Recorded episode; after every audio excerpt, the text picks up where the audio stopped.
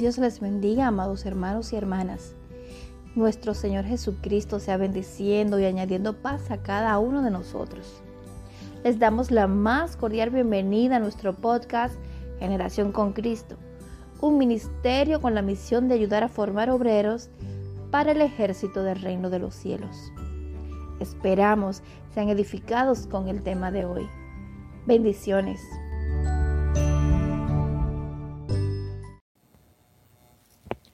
Saludos y bendiciones, sean bienvenidos a un nuevo capítulo de este subpodcast Generación con Cristo. Mi nombre es Vladimir Báez y hoy vamos a finalizar esta segunda temporada con una enseñanza de mucha edificación.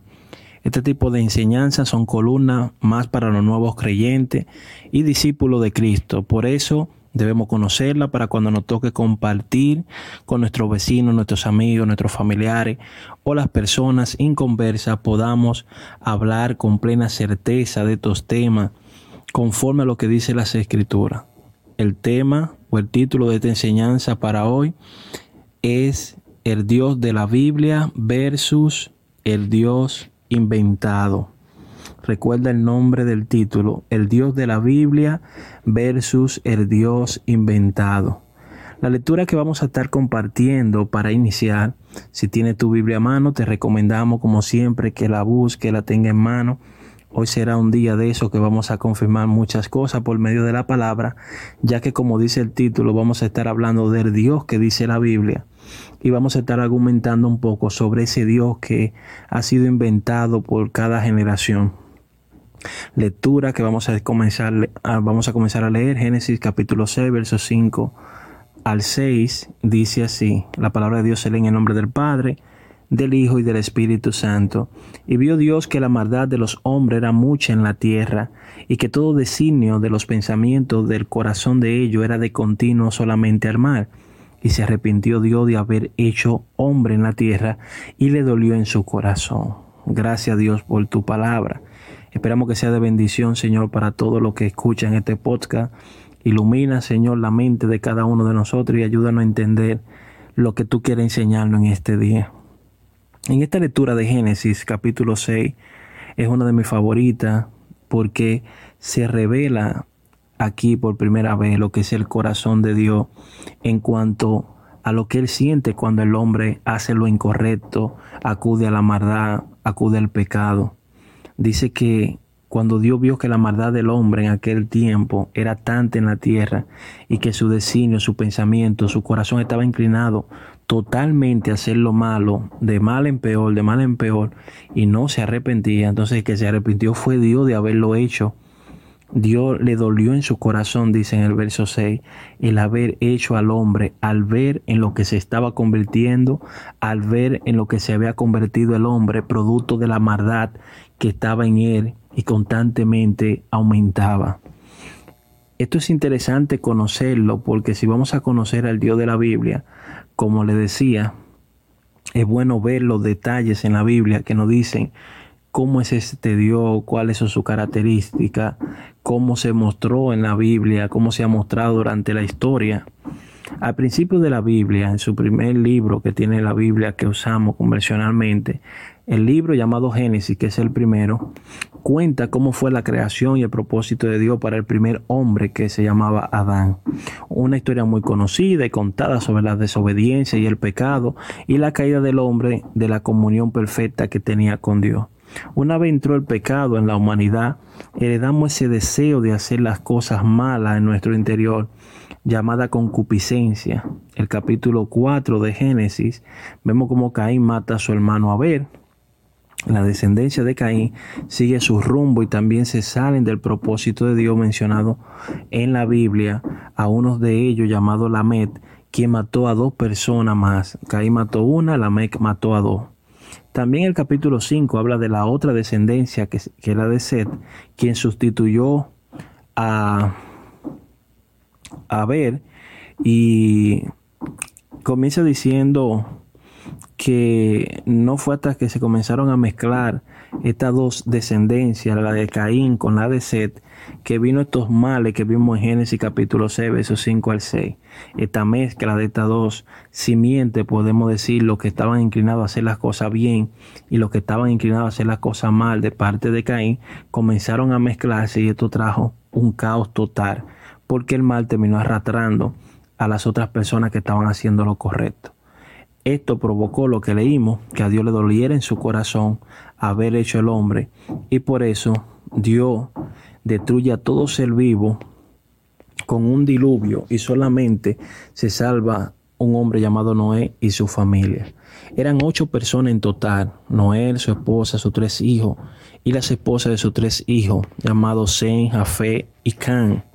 Tiempo después del diluvio y una vez establecido en la tierra, uno de estos hijos, Can, deshonró a su padre queriendo mostrarle a sus hermanos que su padre estaba desnudo, producto de una borrachera que tuvo. Esto hizo que su padre lo maldijera y su descendencia fue un caos para las futuras generaciones de ese hijo de él llamado Can, Canaán.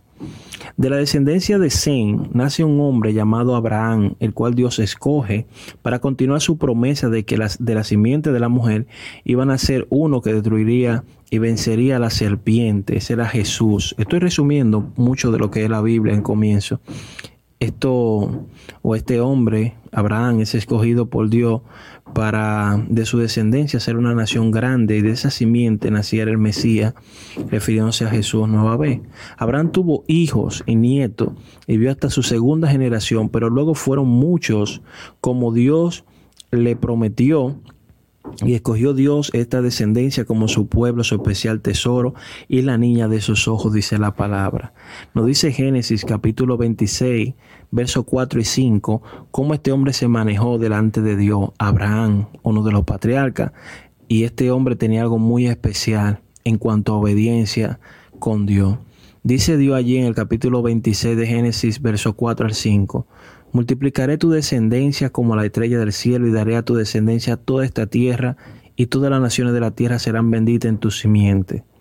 Por cuanto oyó Abraham mi voz y guardó mi precepto, mi mandamiento, mis estatutos y mis leyes. Con esto comenzamos a ver cómo Dios se le revela a este hombre llamado Abraham, lo escoge para de su pueblo, de su descendencia, de la simiente que vendría de él, de sus hijos, de sus nietos, tataranietos, de, esa, de esas personas que vendrían de él. Sería un pueblo como un especial tesoro para Dios, un pueblo muy especial para Dios, un pueblo muy amado para Dios, y que Dios le da un valor a este hombre, lo resalta y las cualidades que tenía este hombre, dice aquí en el verso 5 de este capítulo 26, por cuanto yo Abraham mi voz, me puso atención a lo que le dije, guardó mi precepto, mis mandamientos, mis estatutos y mis leyes. Aquí vemos que este Dios que menciona la Biblia tiene leyes, tiene mandamientos, tiene reglas que hay que cumplir para que agraden a ese Dios.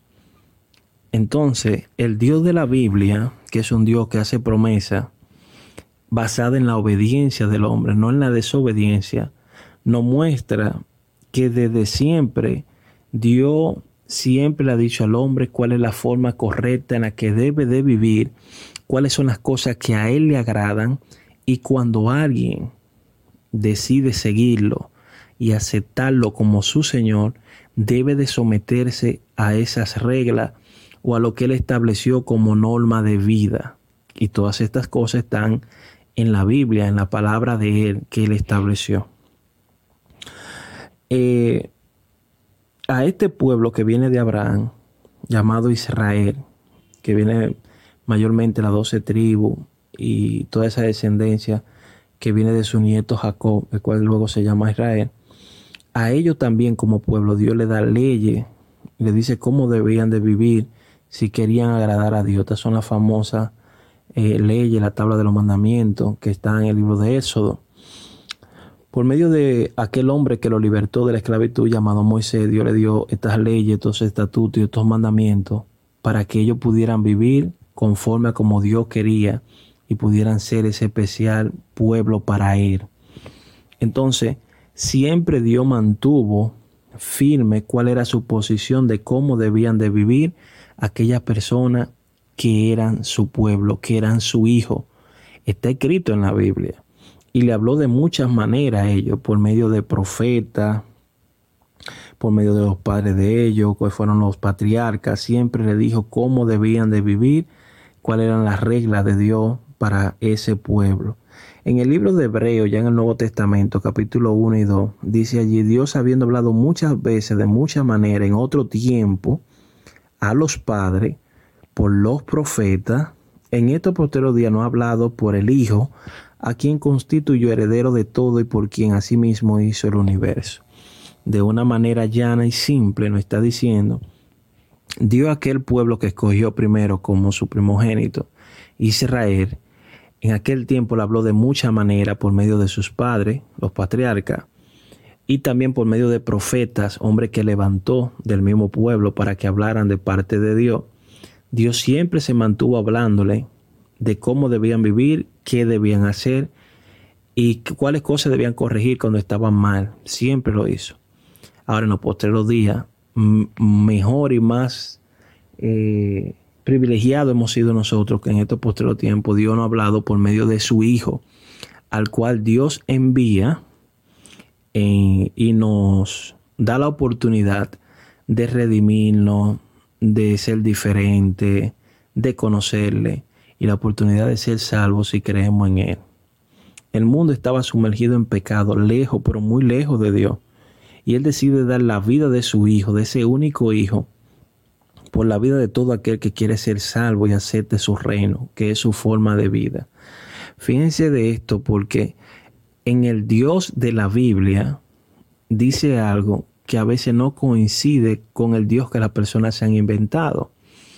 Jesús vino a morir por la humanidad, pero el efecto de esa muerte que cubre el pecado de la humanidad, que hace el efecto de limpiar de pecado, no es que simplemente Él murió y ya todo el mundo está limpio. Para aceptar ese sacrificio, para que haga un efecto en nuestra vida, nosotros debemos aceptarlo a Él como nuestro Salvador.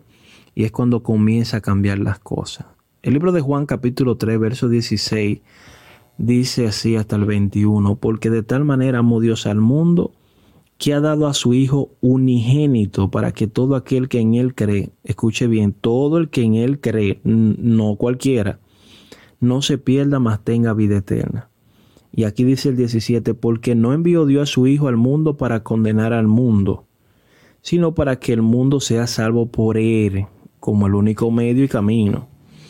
El que en él cree no es condenado. Ahora, pero el que no cree ya ha sido condenado, porque no ha creído en el nombre del unigénito Hijo de Dios.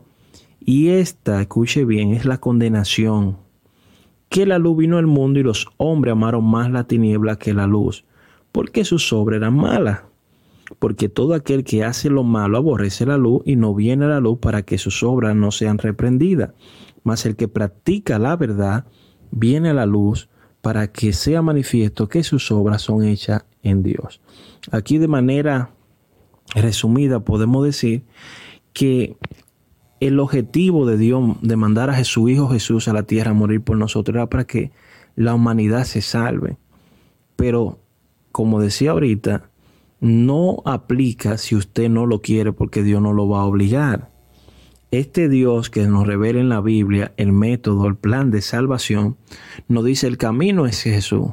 Jesús es a quien Dios asignó para que las personas que quieran ser salvos se arrepientan, sigan sus normas de vida, la que él estableció, la que Dios mandó por medio de Jesús, y dice claro, la condenación del mundo va a ser que Él le mandó la cura, que Él envió a Jesús para decirle lo que tenían que hacer. La persona amaron más, seguir haciendo las cosas mal, que cambiar a lo que Jesús mandó.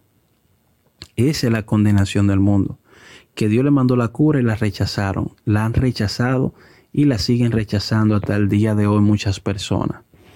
Entonces, cuando comenzamos a entender esto, cuando comenzamos a ver esto de cómo dice Dios, cuál es la forma en cómo Dios actúa, obra y se ha venido revelando en toda su palabra, Muchas personas confunden que por el simple hecho de que Dios nos creó, ya somos hijos de Dios. Y una cosa es ser criatura de Dios, porque Él es nuestro creador, y otra cosa es ser hijo. ¿Por qué lo digo? Porque este término, en el Dios inventado, las personas creen que por el simple hecho de ser nuestro creador ya somos hijos. Pero si lees la Biblia, en Juan capítulo 1, 11 y 12, te dice cuál es la forma de ser hijo, qué es lo que te da legalidad, sustento, como el arte nacimiento en nuestro país, que valida que tú eres hijo de una persona. Lo que te certifica como hijo, dice allí Juan 1, versos 11 y 12, lo voy a leer desde el 11 para que se entienda mejor. Dice, a los suyos vino y los suyos no le recibieron, recibiendo, eh, refiriéndose a Jesús. Y dice el verso 12, presta atención, mas a todos lo que le recibieron, a lo que creen en su nombre, le dio potestad de ser hechos hijos de Dios. En ese verso 12 dice que a lo que reciben a Jesús, a lo que creen en su nombre, Él le da potestad de ser hecho hijos de Dios. No dice que a todo el que Dios creó, Él le da potestad de ser su hijo. Dice que a todo el que acepta a Jesús, a todo el que cree en su nombre, Él le da esa potestad. Pero no es como muchas personas lo han interpretado últimamente, donde creen que decir de boca yo creo en Jesús ya con eso verdaderamente han cumplido lo que dice la palabra. Porque creer es actuar. Si tú crees, siempre pongo este ejemplo, que va a llover y sale de tu casa y no lleva una sombrilla, algo que te cubra para el agua, verdaderamente no has creído. Porque si tú crees que va a caer esa agua y no te quiere mojar o no te puedes mojar, debería actuar basado en esa creencia que tiene y cubrirte. Entonces, si tú has creído en Jesús, el cual vino a la tierra y dijo cómo debemos de vivir para agradar a Dios, y tú no estás viviendo eso, significa que tú no has creído nada. Espero que me haya dado a entender. Creer en Jesús es hacer lo que Él dijo, es guardar los mandamientos que Él mandó y vivir la vida que Él nos manda vivir. Eso nos convierte y nos da potestad en ser hijo de Dios. No podemos decir que sí, yo creo en Dios y no hacer lo que Él manda. Nos convierte en mentiroso eso. La Biblia nos enseña en su palabra que Dios aborrece el pecado y no puede vivir practicando el pecado y creer que eres hijo de Dios. Incluso esta palabra que voy a leer en la Biblia, en Primera de Juan, capítulo 3, verso 8 hasta el 10, la puede buscar. Parecerán palabras duras, pero son palabras de Dios. Así que simplemente son palabras de Dios donde está la verdad. Y todo el que quiere ser salvo y todo el que quiere ser libre de la mentira en que muchas veces viven engañados porque hay un Dios que se le ha enseñado que no es el de la Biblia, debe de conocer esto practicar el pecado no es de Dios. Vivir bajo el pecado no es de Dios. Si alguien practica el pecado, si alguien vive en el pecado, no puede llamarse a sí mismo hijo de Dios. ¿Qué es practicar el pecado? Bueno, cometer pecado es eh, desobedecer a un mandamiento de Dios. Pecar es desobedecer. Practicar un pecado o practicar es mantenerse de manera continua haciendo eso. Desobedecer a Dios conscientemente una y otra vez en lo mismo se convierte en una práctica. Y primero de Juan 3, 8, 10 dice, el que practica el pecado es del diablo. Dice, lo dice la Biblia. El que practica el pecado es del diablo. No dice el que comete pecado. El que lo practica, el que se mantiene en él constantemente y consciente, no puede ser de Dios. Porque el diablo peca desde el principio y para esto apareció el Hijo de Dios para deshacer las obras del diablo. Todo aquel que es nacido de Dios no practica el pecado porque la simiente de Dios permanece en él y no puede pecar porque es nacido de Dios. En esto se manifiestan los hijos de Dios y los hijos del diablo. Todo aquel que no hace justicia y que no ama a su hermano, no es de Dios. Y si no es de Dios, entonces es del diablo, porque además son dos caminos. Entonces conocer esto, conocer la verdad, puede hacer libre a muchas personas de ese engaño en el que creen que haciendo las obras del mar pueden creer que son hijos de Dios. Practicando un pecado nadie puede ser hijo de Dios. Viviendo sumergido en el pecado sin un cambio de vida de su naturaleza no puede ser hijo de Dios. El Dios de la Biblia se muestra como alguien celoso de sus hijos, que tiene regla de cómo vivir sus hijos. Tiene un plan de salvación establecido, aborrece el pecado y le importa más tu alma que beneficio. El Dios inventado por muchas personas conforme a sus intereses, un Dios que no se mete en sus vidas, ellos hacen lo que quieren y su Dios simplemente lo acepta porque los ama. Ese Dios no le exige nada que cambien su vida, que sigan alguna regla, nada. Ese Dios le dará el cielo porque ellos hacen buenas obras y ayudan a otros. Ni siquiera la Biblia lo dice porque dice que la salvación no es por obra para que nadie se gloríe. Y un ejemplo de esto es que hemos visto en países donde personas que se dedican al narcotráfico, personas que se dedican a carteles, donde hacen mucho daño a la sociedad y matan muchas personas, ellos muchas veces hacen obras buenas donde le ayudan a, personas de casos recursos, a pobres, eh, hacen ciertas cosas que a la vista de la sociedad son buenas, pero con eso no significa que se van a ganar la salvación, porque tú no puedes hacer cosas buenas y creer que te está ganando a Dios haciendo otras cosas malas.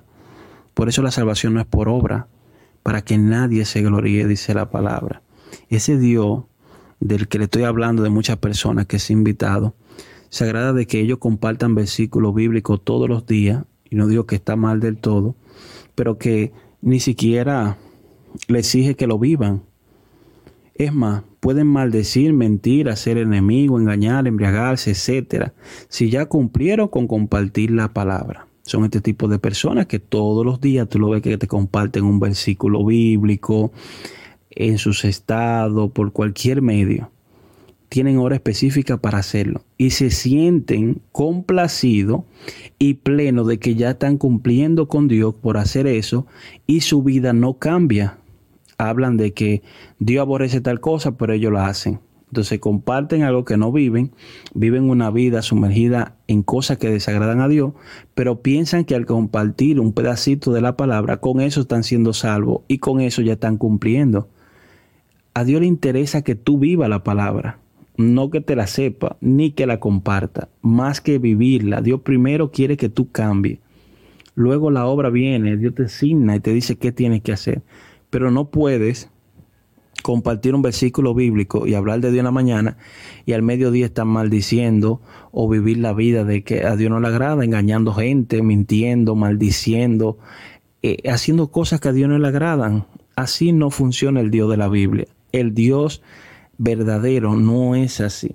Ese Dios que tiene muchas personas inventado, tiene otros mediadores para interceder por ellos delante de Él, cuando la Biblia establece que solamente Jesucristo es el único mediador entre Dios y los hombres, ellos oran a otras cosas para que interceda por ellos delante de Dios o a otra persona que no es Jesús tiene todo un grupo de vírgenes, ese Dios de ellos inventado, que son patrones y guardianas de la diferente o de los diferentes pueblos que existen. Y eso tampoco es bíblico.